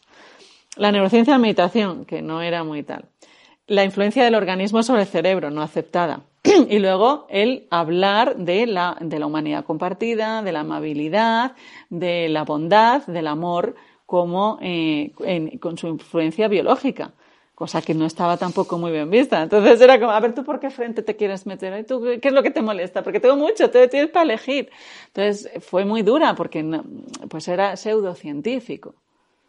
Entonces, claro, para mí pseudocientífico es decir algo que no está validado. Bastaba componer, buscar un poco y ver que Harvard ya desde 1973 tiene un departamento dedicado solo a la meditación, el Max Plan un instituto entero, que hay mucha evidencia, que se había publicado, pero sonaba como muy raro, ¿no? Entonces, en un sentido, pues, eh, claro, era también muy cerrada. También entiendo que la medicina tiene que ser muy prudente, ¿no? Y que no todo vale. Para mí también, eso, eso es verdad, ¿no? Pero también es muy cerrado a veces el mundo espiritual con lo científico. Entonces, yo veo que al final, pues, hay algo que, que todos somos un poquito cerrados con nuestra, con nuestra casa, ¿no? Entonces, yo creo que, que no, ni uno ni otro, sino vamos a, vamos a convivir, ¿no? Pero que alguien se erija como eh, mi método es el válido y lo que no pase por el sello científico no vale, esto también me parece peligroso. Eso es una cosa que te quería preguntar porque, digo, ahora se ve, vamos a, ver, a llamarlo la cara del éxito, ¿no? Entre comillas, te publicas libros, sales en la tele, te hacen entrevistas, tal, pero eh, has estado remando contra corriente 10 años o 12 años, que eso no lo ve nadie, y peleando con universidades, porque también, digo, eh, Nazaret tendrá, haters, en plan haters de la comunidad que digan que su trabajo no es válido o ah, que su... supongo. No, no me llegan. Al principio más, claro. Claro. Al principio mucho más, cuando empezábamos a hablar de la meditación, sobre todo, ¿no? Porque era la, la parte no más, más visible, esto despertó mucho, claro, mucha sospecha, ¿no? Entonces, si vende humos, pues sí, era una... Algo que había oído con frecuencia, ¿no? Eh, yo es verdad que en el grupo en el que nosotros estábamos trabajando de la, de la Complutense, ¿no? Bueno, yo llevo mucho tiempo allí y pues eh, me, me, siento muy querida por la gente. Es verdad que en el grupo interno había algunos que les parecía un poco una chorrada lo que estábamos haciendo. Lo que sí que he oído bastantes veces, esto sí es verdad, que yo venía del proyecto Alzheimer, daño cerebral, pues eso estaba en el Key College, ¿no? Era cómo dinamitas así tu carrera. Claro. Esto sí que lo he oído mucho dentro del mundo científico. ¿Cómo dinamitas así? ¿Cómo dinamitas así tu carrera y tu prestigio? Pues eh, bueno, yo te publicaba bastante, tenía un currículum que bueno, pues no era tal, pero estaba bien, ¿no? Y estaban proyectos como muy gordos y pues eso en el Max Plan y tal y cual, ¿no? Y entonces de repente pues dejo eso para pues dar esta perspectiva que a mí me parecía mucho más humanista de la, de la neurociencia y la, y la neurociencia y la meditación. Y entonces, claro, era un desprestigio. O sea, estaba dinamitando, cargándome mi carrera científica, ¿no? Y entonces esto sí que lo oí mucho. Esto sí. Y entonces, pero eso no, no, no, se ha visto, eso no tiene peso, eso no te lleva a ningún lado, vas a meter la religión otra vez en la academia. Esto sí que lo oí mucho, ¿no? Entonces es verdad que sí, fueron muchos años a, a contracorriente. Luego, pues eso, el decir, el primer trabajo que yo hice fue sobre la influencia del corazón sobre el cerebro. Entonces, hasta en ese momento el corazón era un artefacto, no influía en el cerebro. Entonces ahí también oí, es una locura, pero ¿cómo haces eso? Pero eso no tiene ningún sentido. Esto era, esto era muy frecuente, eso sí. Es verdad eso, que el grupo, el núcleo, y en particular el profesor Fernando Maestro siempre apoyó mucho, aunque le sonaba a lo mejor al principio él un poco todo raro porque no estaba metido en ello. Entonces ahí yo agradecí muchísimo el apoyo que él nos dio. Si no, no hubiéramos podido. O sea, si él no nos hubiese dejado. Entonces ahí yo siempre valoré que aún no estando metido ni comprendiéndolo, pues apostó por decir, bueno, pues vale, confío en vosotros. Luego, una estrategia que yo creo que fue, nos ayudó mucho, es que organizamos dentro de la Complutense un congreso invitando a figuras internacionales muy prestigiosas de la neurociencia y meditación. Entonces hicimos un grandísimo esfuerzo, pues también a nivel económico y de todo, personal, para que esas personas viniesen al laboratorio de Madrid. Entonces teníamos a Sara Lázaro de la Universidad de Harvard. Entonces la, la, universidad aquí no podía decir nada. Viene una catedrática de Harvard. Si me estás diciendo que una catedrática de Harvard no hace cosas científicas, apaga y vámonos. Claro. Entonces vino, dio sus conferencias aquí, nos apoyó. Ole Jensen, que es un una figura reconocidísima en neurociencia, pues también le pedimos y tal, y vino. Todo eso nosotros ahí, placa, trayéndonos a la gente. ¿Vale? Eh, vino el de la Universidad de Israel igual y vinieron aquí eh, Jadson Brewer de Boston. O sea, todo grandes universidades, gente muy prestigiosa que venía invitados por nosotros y hospedados por la Complutense. Entonces aquí ya no podías decir que, que ese campo no era científico porque te estoy trayendo a Harvard aquí. Y entonces, a partir de ahí, eso supuso un antes y un después, ¿no? Ese, ese respaldo. Qué bien. Mm. Me interesa mucho saber, eh, cuando empezáis a, empezáis a investigar por aquí y tal, ¿qué prácticas incorporaste en tu día a día? Que te ayudaban, que tú veas, porque al final es una cosa y dices, vale, yo he estado estudiando el cerebro tantos años, la carrera, ahora estoy empezando a investigar cómo me puede venir esto a mí mejor para mi propia vida. ¿Qué empiezas a hacer en el día a día? Que tú empiezas a percibir que efectivamente te va ayudando en el día a día. Pues a mí me ayudó mucho porque luego, fíjate, coincidió otra cosa, que es que en medio de esa batalla, ¿no? De abrir ese campo, yo me quedo embarazada. Entonces estábamos como ahí a tope, pa, pa, pa, luchando por eso y yo decidí, ¿no? Pues parar, ¿no? La prioridad era vivir el embarazo y estar con la niña. Entonces eso también, pues eh, fue un reto, a ese nivel, ¿no? Ralentizó mucho, mucho todo. Cuando ya nace la, la niña y tal, pues claro, viene pues el que no duermes, el cansancio, toda esa, esa otra parte, ¿no? De la maternidad. Entonces ahí me ayudó mucho las técnicas de respiración. En aquel momento ya habíamos hecho todos los, experimentos, eh, estábamos viendo la influencia de la respiración sobre el cerebro y en concreto viendo la influencia que tiene ralentizar la respiración. Mm. Entonces eso, yo pues eso lo analizaba, pues, pues, el experimento fue complejísimo, ¿no? Porque unos ingenieros tuvieron que diseñar unos dispositivos que medían la presión del aire en ambas fosas mil veces por segundo simultáneamente con el mismo paso de tiempo con cerebro, corazón, o sea, era tremendo, ¿no? Entonces yo pues como siempre, yo analizo todo eso y yo digo, bueno, a mí esto de qué me vale. Entonces aprendí muchas técnicas de respiración. Pues eso, para relajarte, para dormir mejor, eh, para sincronizar más el corazón con mi propia hija. Entonces, esto es lo que yo sí que veía el impacto inmediato en mi vida. Inmediato. En esas técnicas de, sí, aprendes unas técnicas de respiración que tuve la suerte que me, enseñaron y, vale, lo aprendes tal, en unos días que coges un poco el truquillo, era increíble la diferencia. Esto yo sí que lo digo que, buah. ¿Puedes explicar un poco qué consiste? Por ejemplo, una de las que, que yo aprendí, ¿no? De, la niña se despertaba muchas veces por la noche, pero era muy bebé, claro, obviamente, ¿no? Entonces, unas cosas que yo me despertaba y luego no me podía volver a dormir, o, ah, ya me despertaba 20 veces, y está, pues mira, la anticipación que hablábamos antes, mañana voy a estar agotada, ¿no? Pues esto era algo así, y era tremendo. Entonces, te, dormías sabiendo que te van a despertar en unos minutos, pues no te duermes, ¿no? Entonces, bueno, aunque tengo unos minutos. Y entonces, hacía como unas técnicas de, respiración siempre nasal, una respiración que fuese suave, nada de respiraciones profundas, sino que fuese como muy suave, donde vas regulando la forma en la que cuando nosotros inspiramos empezamos a coger aire. Entonces, al principio lo cojo con mucha, con mucha aceleración. Es más rápida la entrada de aire. Llega un momento en que empieza a bajar la entrada de aire. ¿Vale? Esto hace la curva así. Este es el pico donde es la máxima aceleración de entrada del aire. Luego empieza a bajar. Pues eso hacerlo mucho más suave. Ser consciente de que vas acelerando y luego decelerando, ¿no? Que es observar la propia inspiración, que sea muy suave, para que no active mucho el bulbo olfativo. es, muy, es muy suave. Luego una pequeña apnea.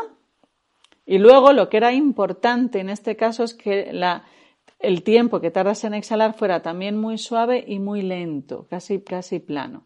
¿Vale? Y entonces vas ralentizando. Entonces, por ejemplo, el tiempo en el que tomo el aire, la entrada, por ejemplo, cuentas hasta tres. Pero no es que hagas un, dos, tres, sino cuento tres. Y la expiración tiene que ser seis. Cuando estás un rato allí, subes a cuatro, ocho. Estás un rato, cinco, diez, todo lo más que puedas. Y entonces, solo el hecho de estar observando tu respiración, por ejemplo, que yo observaba ahí, que luego lo, hice, lo hacía mucho a lo largo del día, es una cosa que yo había visto en la literatura, porque a mí me pasaba, era que te quejas mucho estoy agotada, estoy agotada. Más si se lo reprochas al padre, mejor. ¿Que te lo has dormido bien? Porque yo nada. No, estoy, yo he observado que te sale. Y entonces algo que, por ejemplo, a mí me, me ayuda mucho es cuando lo ves en, en, los artículos, en los libros y tal, ver que a otros también le pasa, ¿no? Pues te parece, no es que dices, vale, pues mal de muchos, ¿no? Consuelo de tontos, no, sino que ves que es que es algo que ha salido como decíamos antes, es algo que ha sido espontáneo, yo no he decidido, ¿no? Entonces dices, jo, mira lo que se ha, activado ahora, mira lo que ha brotado. Pues me ponía en esa situación de ya no identificarme yo de, jo, cuánto me, me quejaba de, quejarme. Fíjate, ¿no? Entonces, pues ya te pone en otra posición. Ah, vale, surge aquí esa queja, ¿no? Pues en cuanto surgía esa especie de victimismo, estoy agotada, no puedo más, es que no tengo tiempo para nada, ¿no? Que, que bueno, pues surge, o a mí me surgía. Pues volver un poco ahí a las sensaciones del cuerpo y sobre todo a la respiración y sobre todo al tiempo de la exhalación, que sea más prolongada. ¿Por qué? Porque la queja está muy asociada a una actividad de la amígdala. La amígdala, cuando da salud, después de, dar a luz, la, de dar a luz, la amígdala crece. ¿Vale? Esto ya te lo aviso. Esto me lo tengo Sí, sí, me Entonces, claro, eres más vulnerable. Tienes más amígdala, Y antes del parto también, ¿no? Y yo creo que también. bueno, el, embara- el cerebro y embarazo es una cosa es- espectacular. Bueno, entonces, eh, vas, vas haciendo eso, ¿no? Eh, vale, entonces eso, la amígdala crece. Entonces, para que la amígdala se relaje, lo que es más importante es el tiempo que estás exhalando, soltar el aire. ¿Vale? Esto la puede activar. Yo lo que necesito es bajarla un poco. Eso es simpático parasimpático, ¿no? Sí, también, pero, pero claro, eh, aquí ya estamos en cerebro más Vale. que nada. Entonces, eh, que esa exhalación sea muy suave y prolongada y que la termines. O sea, no, es decir, exhalo, suelto todo el aire que tenga. No, no lo que normalmente hacemos es que eh, cojo aire y, y todavía no lo he cogido, ya lo estoy soltando. Y cuando todavía no lo he soltado, ya estoy cogiendo. Hacemos respiraciones interrumpidas. Entonces, ¿cómo bajo a la amígdala? Exhalando, pero muy suave. Y siendo consciente del proceso de exhalación. Si es por la nariz, tengo más sensaciones. ¿Vale? O sea, inhalar y exhalar por la nariz. Porque la exhalación, el impacto que tiene sobre el cerebro sucede igual por la boca. ¿Vale? Pero me es más fácil contener mi atención si es por la nariz, porque tengo más sensaciones. ¿Vale? ¿Vale? Entonces, la. Eso. Entonces, eso, como técnica, de vez en cuando, de, de- primero doy cuenta de que estoy en ese estado otra vez, quejándome de todo y no sé qué. Ya dar cuenta es mucho. Y luego voy a hacer algo, ¿no? Y entonces, ese algo para mí pasaba por la respiración. Absolutamente. Porque en ese momento ponerme a, hacer un análisis, una valoración del pensamiento, o sea, el pensamiento es mucho más, mucho más difícil, mucho más difícil. Entonces, a mí me ayudó mucho ahí, técnicas de, respiración. Y luego, por ejemplo, cuando yo la tenía encima, ¿no? que esto sucedía mucho, pues cuando yo la tenía, tenía encima también eh, esa respiración. Y entonces esto le induce a ella otra respiración. ¿no? Entonces, eh, hay un fenómeno que, que sucede que es la sincronización entre corazones madre e hijo. Esa sincronización es mayor cuando la respiración es lenta. Entonces, eso también lo hacía. ¿No? Entonces, a mí sí, la respiración me, me ayudó una barbaridad. Una barbaridad. Y es curioso que, es- que siempre estamos buscando como fórmulas mágicas. Y ¿Eh? la- siempre estamos buscando como una receta, una fórmula. Y la respiración la tenemos siempre a nuestra disposición y no sabemos respirar. Y la puedes hacer en, en cualquier sitio. Eh, es, eh, el, impacto que tiene es casi, pues no digo inmediato, pero bueno, eh, lo ves. O sea, no es como la meditación que dices, vale, si no te pongas ahí a meditar cuando ya estás metido en el ajo, ¿no? Si no es lo que viene antes, pues la respiración es casi, pues eso, del, del día a día, del momento, ¿no? Es un recurso. Para mí, fíjate que es el órgano al que más, eh, al que tenemos acceso directo. El resto yo no puedo cambiar su dinámica a voluntad, ¿no? Entonces, por pues bueno, pues esa ventaja, fíjate lo que, lo que nos supone, y está en todas las tradiciones, la respiración, todas las tradiciones. O sea, al final también es un poco... eh, es una herramienta buena para gestionar las emociones. Porque estaba hablando de amígdala. Por supuesto. Cuando estoy un poco agitado, tengo una ansiedad o un estrés o tal. ¿Qué haces tú cuando tienes, por ejemplo, estrés o ansiedad o estás muy, muy agobiada? Haz- Bueno, depende del tipo, ¿no? Eh, hay ansiedades que yo detecto, hay miedos que, que yo detecto a veces que están más asociados a, mm, pues, eh, a lo mejor a sentirse expuesto, ¿no? Entonces, al- eh, eh, por ejemplo, ahí a mí me ayuda mucho la meditación en compasión. Para mí es una de las grandes transformadoras. La amabilidad hacia uno mismo, ¿no? El, el sentir ese, ese abrigo, ¿no? Interno. La meditación en compasión, sin duda, ¿no? Un pequeño ejercicio de, de eso es, ¿Cómo, cómo es? Valiosísimo, ¿no? Puedes pues explicarlo, puedes ponerte, por la ¿no? gente que lo- que lo Imagínate. ¿no? Pues el, el- el- hecho de pensar, ¿no? En, en observar cómo, cómo te sientes, en, en no ponerte en el lugar del otro como casi como un enemigo, pero sobre todo a mí la que más me ayuda es encontrar ese refugio dentro de mí mismo, ¿no? O sea, el sentirte de que tú, que tú estás aquí para ti, ¿no? Entonces, el sentir esa presencia de, de uno mismo y sentir que te, pues eso, sentir ese, eh, como ese calor, ese, eh, esa aceptación, ese acompañamiento en pase lo que pase, ¿no? Esto a mí me por ejemplo, esta es una meditación que se utiliza que yo la utilizo mucho cuando estás muy cansado. Cuando estamos muy cansados, tenemos a sentir mucha vulnerabilidad hacia el exterior, ¿no? Entonces ahí pues te, ayudan mucho, ¿no? El, descansa mucho. Por ejemplo, está muy relacionado con calidad de sueño. La meditación en compasión. Entonces, son como pequeñas herramientas, ¿no? Que dices, al final lo que desarrollo son herramientas internas. ¿no? Y que tienes eh, acceso para ti siempre, estés donde estés. Yo iba en el tren y pues iba yo haciendo mi meditación. Tienes por qué ni tirarte en ningún lado, ni hacer nada, nada raro, ¿no? Es, es un proceso muy, muy, muy íntimo. Sí, es la única que me iría con el móvil, ¿no? no te creas, ¿eh? que hay bastante gente que va. Y ahora lo voy observando y, no, no, no sé lo que irían haciendo, pero, pero sí, eso lo puedes hacer en cualquier momento, ¿no? O sea, al final es un poco también una herramienta para... Hablamos esto al principio, ¿no? Que cuando uno está un poco... que se queda sin hacer nada, enseguida tiende a la pantalla ah, sí, sí, claro. y en vez, de, en vez de autoconocerse a lo mejor... Exactamente. a lo mejor va a mirar el móvil cómo me autoconozco. completamente, completamente. Yo creo que, que vamos a llegar a esas paradojas completamente, ¿no? ¿Cómo estás inmóvil? Y lo, tienes que mirar el móvil. Pues eh, sí, sí, es eso, pasar esos tiempos con, contigo misma. Y, luego, por ejemplo, un acto que me parece que, que, ya es en sí muy beneficioso es hacerlo y dar cuenta de que te, te estresa estar contigo, ¿no? Que te tensa, que... Pero bueno, siempre y cuando eso no se convierta en una obligación, que es lo que hablábamos antes de mm. la motivación. Yo creo que cuando ya se convierte en que tengo que meditar, tengo que sentarme, eh, la perspectiva es, es otra, ¿no? Es otra. Qué bueno. Decía Pablo II que cuando buscamos quietud, al principio solo encontramos inquietud. Completamente. Es que Pablo II es un sabe crack. Mucho, ¿eh? sabe mucho porque, claro, él ha pasado por todos esos caminos muchas veces, ¿no? Claro, pero yo creo que, que no puedes encontrar la, la, quietud sin antes dar cuenta de esa inquietud, ¿no? Y mira, Nietzsche, ¿no? Decía, no puedes llegar al techo sin haber visitado a los perros que viven en el sótano. Entonces, eh, la meditación, cuando la gente dice, jo, es que eh, medito mal porque me distraigo mucho. No, ese es el proceso de la meditación. Es que la meditación es eso, es medir, es mídete. Es primero te tienes que conocer. Meditar no es entrenar que tu atención esté fija en tu respiración. Meditar es voy a conocer cómo es mi propia mente y luego a partir de ese conocimiento ya puedo empezar a, a, guiarla hacia un sitio a otro. Entonces, al principio te tiras unos, lo que sea, semanas, meses, lo que cada uno esté observando, pues todo ese barullo es que ese es parte del proceso, es que eso es meditar. Pues eso, el que te distraigas mil veces. O sea, eso si no, si ya te sientas y plaf, pues, entonces no, no has ganado nada, ¿no? Por eso cuando siempre dices que unos 30 minutos al día, mm. mucha gente me pregunta, ¿tiene que ser del tirón o puedo hacer 10, 10 y 10? Sí, bueno, al menos científicamente lo que te dices es que sea del tirón.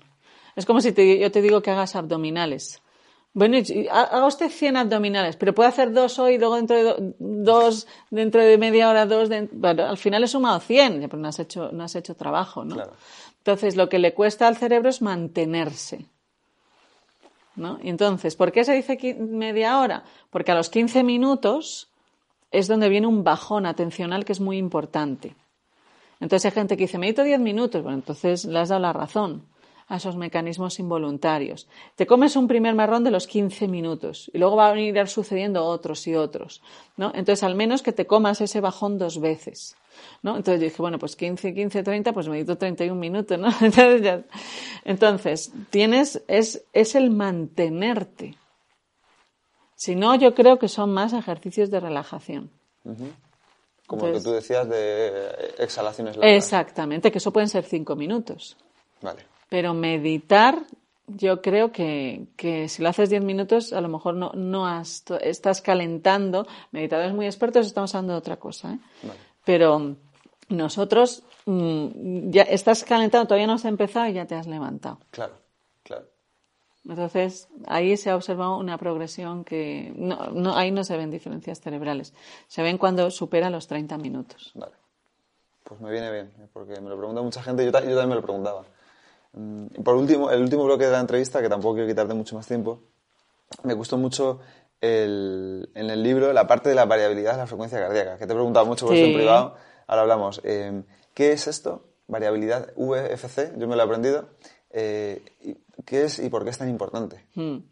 Pues mira, eh, algo que es muy sencillo es medir la frecuencia cardíaca, ¿vale? El número de latidos que hay por minuto. Esto lo podemos medir en cualquier, coges un minuto, pa, 60, 70, lo que sea, ¿no? Esto es el número de latidos por minuto. Ahora bien, en un minuto dices, vale, late 60 veces, imagínate, ¿no? O 70. Lo puede hacer como un reloj, completamente rítmico, un reloj, el tiempo entre, entre movimientos es siempre exactamente igual, es completamente periódico. Se dice, es una precisión de un reloj. Eso es rítmico. Nuestro corazón, aunque parezca que es rítmico, no lo es como un reloj, evidentemente, ¿no? Entonces, hay veces que tarda, se adelanta un poquito, el pulso se, se atrasa un poquito. Dice 60 veces eh, por, por, minuto, pues ya está, uno al minuto. ¿No? Pues pum, pum, pum. No. Pues a veces un poquito más, a veces un poquito menos. A veces es cada segundo y a veces es un, un segundo, a veces es un segundo coma uno, a veces es 0,9, pero el promedio es uno. La variabilidad de la frecuencia cardíaca es cómo de variable es la frecuencia cardíaca. Vale. ¿Vale? Entonces, un reloj tendría variabilidad cero, no es variable, siempre hará uno al segundo. ¿Vale? Entonces, nuestro corazón, pues eso es variable. Entonces, cuanta más variabilidad tenga el, el pulso cardíaco, sin llegar obviamente a, a niveles que, no, que, sean patológicos, esa, ese baile que hace, cuanto más variabilidad cardíaca está más relacionado a procesos cognitivos y emocionales. Uh -huh. Por ejemplo, a mayor variabilidad cardíaca, más capacidad de atención, me mejor destreza lingüística, mejor comprensión del lenguaje, es decir, está relacionado con diferentes medidas de inteligencia. Estos eh, los IQ, ¿no? El, el, test de inteligencia uh -huh. estándar, ¿no? Por ejemplo, cuando estamos meditando, estamos haciendo un proceso cognitivo que es bastante, eh, que, que requiere bastante esfuerzo de atención, la variabilidad de la frecuencia cardíaca aumenta. Vale. Cuando estamos disfrutando de algo, la variabilidad de la frecuencia cardíaca aumenta.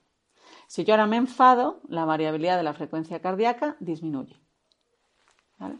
Si yo estoy así distraída y con esa mente a la deriva que decíamos antes, la jaula del mono, la variabilidad de la frecuencia cardíaca disminuye. Entonces, hay un poco, pues es como muy, pues podría ¿no? esquematizar muy fácilmente, más variabilidad cardíaca, aumento de la variabilidad cardíaca, mejor. ¿no? Entonces, se buscan muchas técnicas de cómo aumentar la variabilidad de la frecuencia cardíaca. Una de ellas es a través de la meditación. Entonces, en esa variabilidad de la frecuencia cardíaca hay muchos mecanismos. Dices, vale, ¿y por qué ahora lo atrasa un poquito? ¿Por qué lo retrasa? ¿no? Pues ahí habla de su conexión con cerebro. Uh -huh. O sea, que, es que yo, por ejemplo, esto lo descubrí también a través de un tipo americano que se llama Josh Waitzkin, que es un genio del ajedrez y también campeón de Jiu-Jitsu y todo esto. Y él decía que descubrió esto y él necesitaba pasar en periodos muy cortos de tiempo de un estado de distracción, como hablando, a concentrarse mucho en el ajedrez. O de estar a lo mejor relajado a meterse en un campeonato de Jiu-Jitsu. Entonces decía, ¿cómo me puedo entrenar yo en pasar de un estado tal a... Y decía que lo que hacía, por ejemplo, era como ejercicios de intensidad muy alta y luego de intervalos y luego intentar recuperarse, intentar centrar la respiración para recuperarse pronto. Como acortar los tiempos de recuperación y así decía que él aumentaba esa variabilidad cardíaca, pasaba de muy rápido a muy ah. lenta. No, no lo conocía. Pues es interesante. Bueno, entonces él trabajaba, ¿no? Claro, con todo el sistema, ¿no? De, de respuesta periférico del, del corazón para eh, no sé si dice eso trabajar cognitivamente. Bueno, dice claro. que se provocaba como hacía ejercicios muy intensos. Ah, vale, vale, vale. En plan de, venga, pues voy a hacer unos burpees, una carrera rápida, tal. Aumentaba Exacto. su carrera y luego decía, medito. Bueno, esto se, esto se ha visto, esto se ha visto que, por ejemplo, cuando estás haciendo un esfuerzo cognitivo, ¿no? Imagínate que estás estudiando para un examen, si metes intervalos de tiempo donde haces algo de cardio, es decir, que cambias la dinámica cardíaca, porque dices, vale, cuando yo me pongo a hacer cardio, puedo correr, subo la bici, lo que sea, no es que tu corazón haga lo mismo más rápido, sino que cambia su patrón. Eso es. ¿no? Entonces, eso, ese, ese movimiento puff, favorece, ese cambio en la dinámica cardíaca favorece la, la dinámica neuronal, exactamente. Vale. Por, por, eso siempre se dice ¿no? que alternar estudio con ejercicio físico es la mejor forma ¿no? para, para, el cerebro de consolidar lo que estabas estudiando. Que eso es otra cosa que podemos hacer, eh, otro apunte ¿no? al mundo de la educación, que sea tan estática. ¿no? Que tener pues, a nuestros niños o a nosotros. ¿no? Yo, ¿Te acuerdas que íbamos al cole ocho horas ahí sentado? Ya. Esto yo creo con... que también podríamos actualizarlo un poquito. Vale. Pues ya lo, lo último que tiene que ver con eso precisamente, y ya te dejo, eh, lo he sacado del, del, libro, dice, es que esto me parece muy interesante, ¿no? Porque yo siempre hablaba de, los estoicos decían, epictetos sobre todo, que tenemos control sobre tres cosas. Nuestros juicios, nuestras acciones y nuestros deseos o aversiones. Es decir, lo que pensamos sobre las cosas, qué acciones tomamos al respecto y qué deseamos o qué preferimos que, y qué deseamos que no ocurra. Entonces yo siempre me pregunto, ¿tenemos realmente control sobre los pensamientos? Pues yo que digo, muchos son involuntarios, como decías, la caja de antes, tal. Mm. Pero aquí he recogido una cosa que me llamó la atención, dices, la selección de un pensamiento frente a otro se hace con la ayuda de la corteza prefrontal. Mm. Una alta variabilidad de la frecuencia cardíaca supone un mayor control voluntario de la emoción mm. y una eh, variabilidad de la frecuencia cardíaca baja está asociada con una pérdida de la actividad prefrontal y por tanto tenemos una mayor reactividad emocional. O sea, si nuestra variabilidad cardíaca es alta, tenemos más control sobre los, eh, o más mejor gestión de las emociones y los pensamientos que si es baja. Exactamente. ¿no? Esto está muy relacionado con lo que se llama el modelo neuronal subjetivo, que lo, que lo pongo allí, donde habla que la relación entre corazón y cerebro está muy asociada a esa idea de subjetividad. Entonces, cuando la relación entre corazón y cerebro es muy estrecha, están muy relacionados, nosotros tenemos una visión de lo que esté sucediendo que está muy sesgada por lo que yo pienso. Ahí yo tengo poco control consciente sobre eh, eh, los pensamientos que surjan o sobre las emociones mucho menos, ¿no? El tiempo de reacción, por ejemplo, ante una emoción es mucho más corto, ¿no? ¿Por qué? Porque el corazón impacta, la influencia del corazón sobre el cerebro impacta en una de las primeras estaciones sobre la amígdala. Entonces, si el impacto que tiene el corazón sobre el cerebro es fuerte, tiene mucho impacto sobre la amígdala. Si la relación entre corazón y cerebro se modera, es decir, hay relación pero no es tan estrecha, queda mucho más espacio para la actuación de la corteza frontal. Esto estaba muy relacionado, con el secuestro amigdalino. Si tiene mucha influencia desde la amígdala, la corteza frontal tiene poca capacidad de regular la conducta que se vaya a asociar. Entonces, por eso, la relación entre corazón y cerebro tiene que ser moderada, ni muy estrecha ni distante, que supondría una pérdida de la identidad. Una de las formas de regular, de afinar esa relación entre corazón y cerebro, que sea moderada, es el ejercicio físico. El ejercicio físico, en este sentido, que involucre un cambio de la, de la actividad cardíaca lo que pues llamamos cardio, ¿no? Pues que por eso se, llama así también, ¿no? Entonces, eso modera esa relación. Entonces, el ejercicio físico regular, no que estés haciendo ejercicio físico en el momento que hay esa tensión, sino el ejercicio físico de forma regular acompasa esa relación entre corazón y cerebro y, por tanto, da más espacio, tiene un mayor fortalecimiento en la corteza frontal. Qué interesante. Entonces, fíjate cómo todo. Y luego, por ejemplo, cuando haces ejercicio físico también estás trabajando en respiración. Claro. Entonces hay que hacer ejercicio físico y hay que hacerlo bien. es decir, que la respiración pues acompaña ahí. Entonces fíjate cómo es lo que yo digo aquí, ¿no? Que, yo creo que sintetiza todo, ¿no? Eh, pues trabajamos mucho sobre esa regulación de los pensamientos, la regulación de, la conducta, ¿no? Que tú dices de, de Picteto, las tres cosas a las que podemos tener control. Pero eso no solo lo hacemos desde el plano mental, ¿no? Lo que nosotros hacemos también es, pues eso, cómo trabajando el cuerpo yo favorezco esos mecanismos sobre los que sí que tengo cierto control. Qué bueno. Em, Tenemos que añadirle al mundo griego, al mundo visceral. Bueno, Aristóteles, Aristóteles. Ya sabes que él era cardiocentrista y un gran defensor de la biología, Galeno, Hipócrates. O sea, yo creo que lo que nos ha llegado a, nosotros ha sido un poco esa parte más mental, más racional, más intelectual de su sabiduría, porque lo vemos con los ojos nuestros. O sea, interpretamos siempre a estas personas desde el ser humano que somos ahora. Pero ahora con esta nueva visión, es decir, empiezas a releer, ¿no? Y pues yo que estoy mucho en, Aristóteles, pues estás viendo cosas, ¿no? Que, que, ya decimos porque lo ves con esa otra mirada, ¿no? Y es volver, pues, a, también a, lo orgánico, a lo, a lo visceral, como, eh, pues, lo visceral tiene un, un, papel que tenemos que recuperar, que es ese papel simbólico, ¿no? De, dentro de nuestra psicología. ¿Cuánto sabían los antiguos, eh? Un poquillo. ya para terminar, em, hemos, hablado de, Cajal, de esculpir el cerebro, de lo que el organismo. ¿Cómo esculpes tú tu cerebro? ¿Qué haces en el día a día?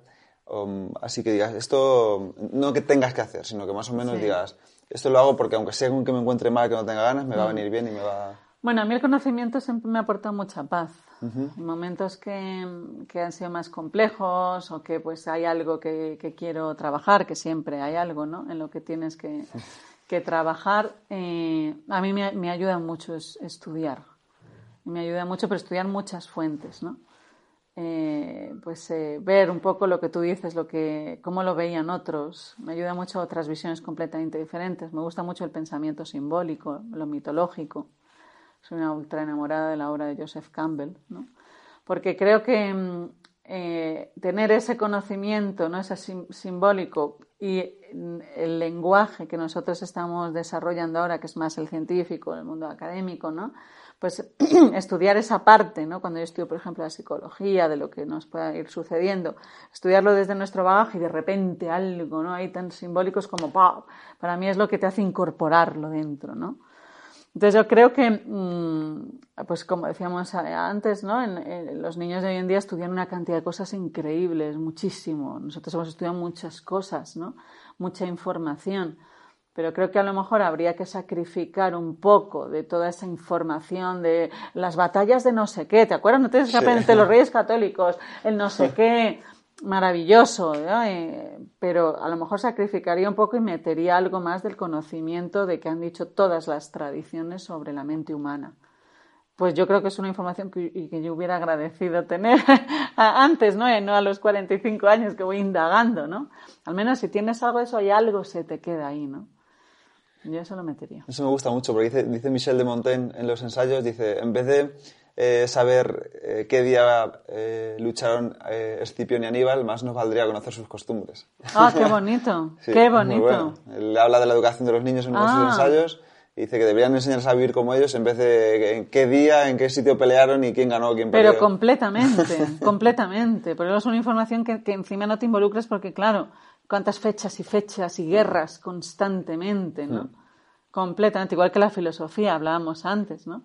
Yo me acuerdo cuando yo, yo estudiaba, ¿no? Estudiábamos filosofía en, en el instituto, aquello me parecía, yo lo estudiaba, pero yo era muy empollona, y me lo estudiaba, pero no comprendía casi nada, ¿no? Y, y, no me acuerdo, o de lo que me acuerdo era como, no entiendo, y ahora lo veo con, cuando lo estudio con sed propia, es muy diferente, es muy diferente.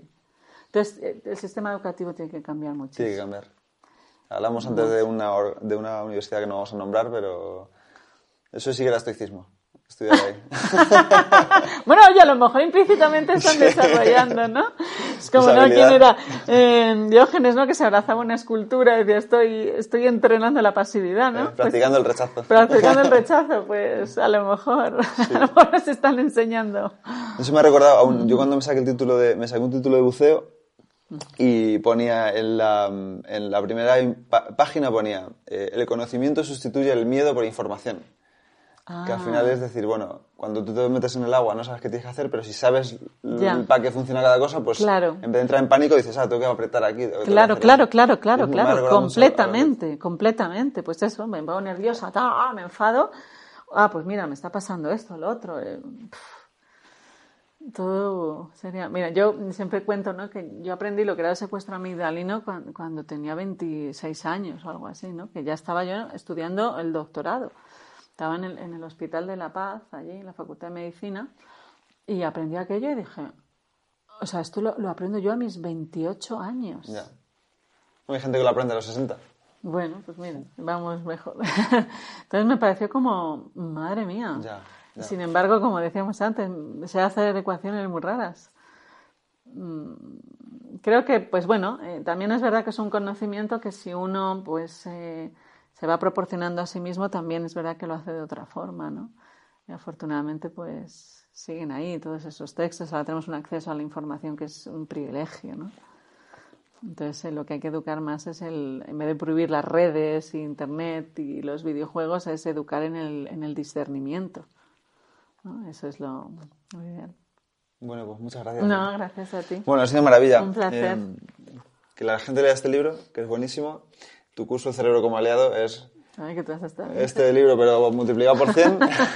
Así que esto me ha gustado mucho porque eh, en una conferencia que diste en el Museo del Prado, que fue donde nos ah. conocimos, decías que cada vez que mm, tú te notabas de alguna forma agitada o, tal, preguntabas, ¿qué está pasando en mi cerebro? Y así tú eres, eras capaz de... Eh, entonces este libro y tu curso es muy bueno para entender qué está pasando en el cerebro y tomar acción.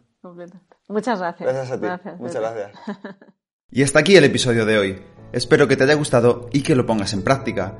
Si quieres ayudarme a que el podcast siga creciendo y pueda ayudar a más gente, te animo a suscribirte y recomendarlo en la plataforma de podcast que utilices, en redes sociales o mejor aún, a tus amigos.